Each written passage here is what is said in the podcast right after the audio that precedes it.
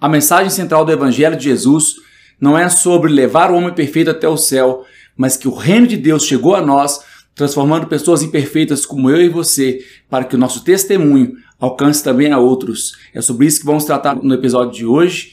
Eu sou o pastor Alan Cajueiro. Bem-vindo ao podcast Carta Viva.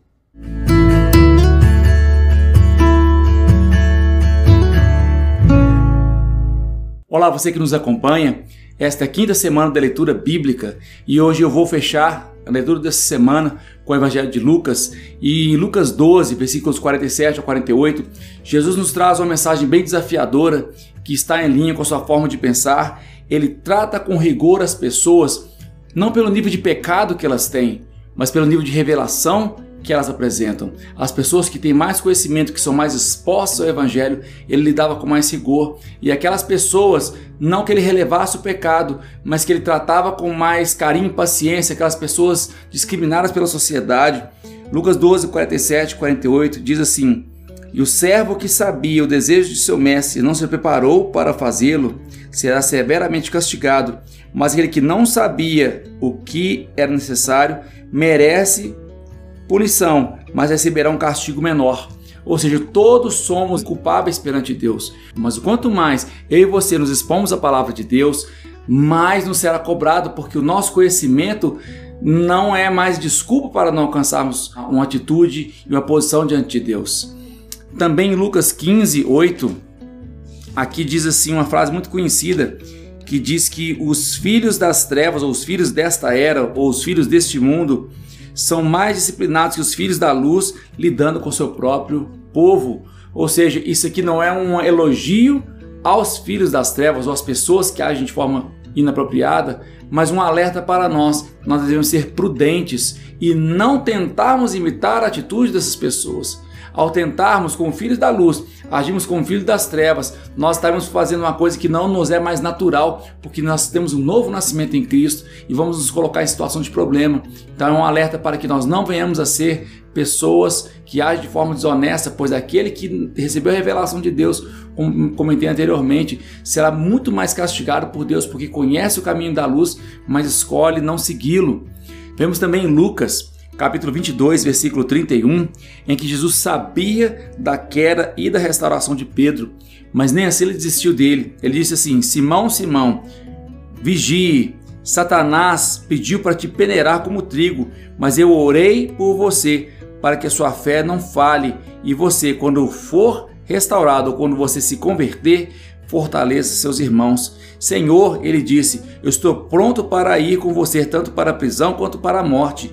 Eu te digo, Pedro, ele disse, que o galo não cantará hoje, até que você me negue três vezes que você me conhece. Jesus sabia que Pedro ia cair, mesmo assim resolveu investir nele, porque sabia da sua restauração. Ele usa a mim e você, sabendo e conhecendo nossas áreas de imperfeição, mas sabendo também que ao dedicarmos ao arrependimento, que ao nos arrependermos da nossa queda, nós seremos reerguidos por Ele e nossa vida será, primeiramente, testemunho para aqueles que nos cercam da nossa restauração e, em segundo lugar, nós iremos fortalecer pessoas. Muitas situações da nossa vida que passamos, às vezes negativas, nós não compreendemos, mas muitas dessas situações elas se tornam ferramentas na mão de Deus, porque da mesma forma que eu superei um problema, superei uma dificuldade, talvez dificuldade financeira ou de relacionamento ou qualquer outra, eu posso usar esse testemunho que eu venci em Cristo e que o meu amigo, o meu irmão, o meu vizinho podem vencer também. Então, as situações negativas Deus não as cria, mas Ele sabe que vamos cair nelas. Mas se formos erguidos por Ele, nós podemos glorificar a Ele, sendo testemunho para outros e fortalecendo aqueles que estão perto de nós. Lucas 24, já fala aqui sobre a ressurreição de Jesus, e eu queria destacar algumas coisas que estão lá mais no final deste capítulo, né? Lucas 24, versículo 30 a 32.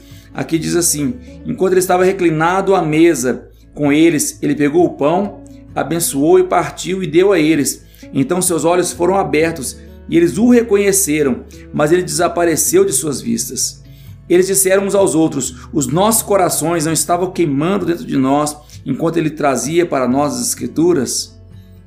Então você vê aqui que Jesus, ao ressuscitar, a sua aparência não era mais como as pessoas o conheciam. Ele andou com aqueles discípulos no caminho de Emaús, eles o puseram dentro de casa, mas não o reconheceram.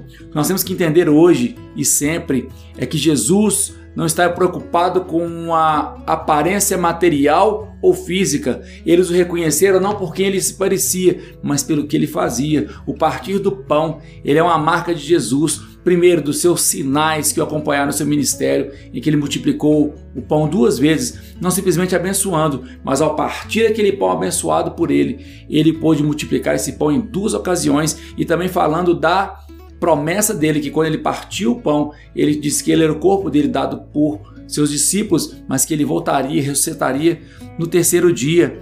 E nós possamos então perceber como esses discípulos, minha oração por você é que você ao ler as escrituras, que o seu coração venha queimar Muitas vezes as pessoas banalizam essa expressão de deixar o coração queimar, que nosso coração não queime pela emoção de uma música, que nosso coração não queime por um momento emocional, mas que nosso coração venha queimar ao termos contato com as Escrituras e nela recebemos resposta, nela recebemos paz.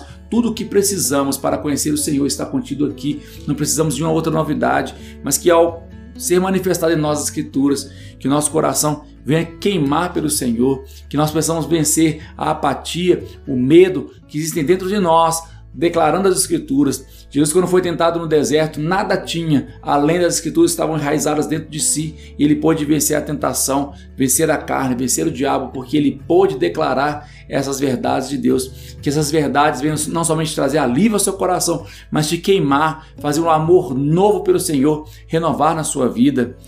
Também em Lucas, no versículo 47, desse mesmo capítulo 24, Lucas encerra falando de uma mensagem de arrependimento. Ele fala assim: Ele os disse: Essas são minhas palavras que falei a vocês enquanto eu estava convosco, que tudo o que foi escrito sobre mim nos, nas leis de Moisés, nos profetas, nos salmos, deveria ser cumprido. Então ele abriu suas mentes para compreender as Escrituras. E também disse a eles: isso é o que está escrito: que o Messias deveria sofrer e reerguer dos mortos no terceiro dia, e arrependimento para os perdões dos pecados seria proclamado em seu nome a todas as nações, começando em Jerusalém. Vocês são testemunhas dessas coisas. E veja, estou enviando vocês, como meu pai prometeu, pois com relação a vocês, fiquem na cidade até que sejam empoderados pelo alto, ou até que do alto sejam revestidos de poder. E eu queria falar com vocês que esse versículo é muito rico, porque ele fala de duas coisas. Mateus trouxe a mensagem do discipulado, do encaminhamento, do acompanhamento individual. Marcos fecha seu evangelho falando dos sinais e maravilhas que seguiriam aos que crerem, abrindo caminho para o evangelho. Lucas vem falando sobre Jesus como o homem perfeito, como comentamos na semana passada, mas esse homem perfeito que é aperfeiçoar a mim e a você. E o caminho dessa perfeição em Deus se chama arrependimento. E arrependimento não é um remorso, não é um sentimento que eu tenho com relação aos meus erros, mas a atitude que eu tenho. Provérbios 28, 3 diz que o Senhor se compadece daquele que se arrepende de seus pecados e os deixa. Então é essa atitude que nós precisamos para sermos perfeitos em Deus e essa mensagem do Evangelho de arrependimento não para envergonhamento pelo erro que cometeu, mas o arrependimento para que seja perdoado os seus pecados e que uma vida nova, próspera, de alegria e paz comece na sua vida. E eu gostaria de concluir esse evangelho te encorajando. Se você ainda não começou a sua leitura, comece. Comece nos evangelhos, comece lendo a palavra de Deus, comece deixando essa palavra entre no seu coração e eu abençoo a sua vida em mais uma semana. Continue ligado aqui, toda semana eu tenho publicado um pouco da minha leitura. Também durante a semana eu coloco alguma outra palavra, algum devocional. Fique ligado no nosso Instagram. Deus abençoe sua vida. Até a próxima.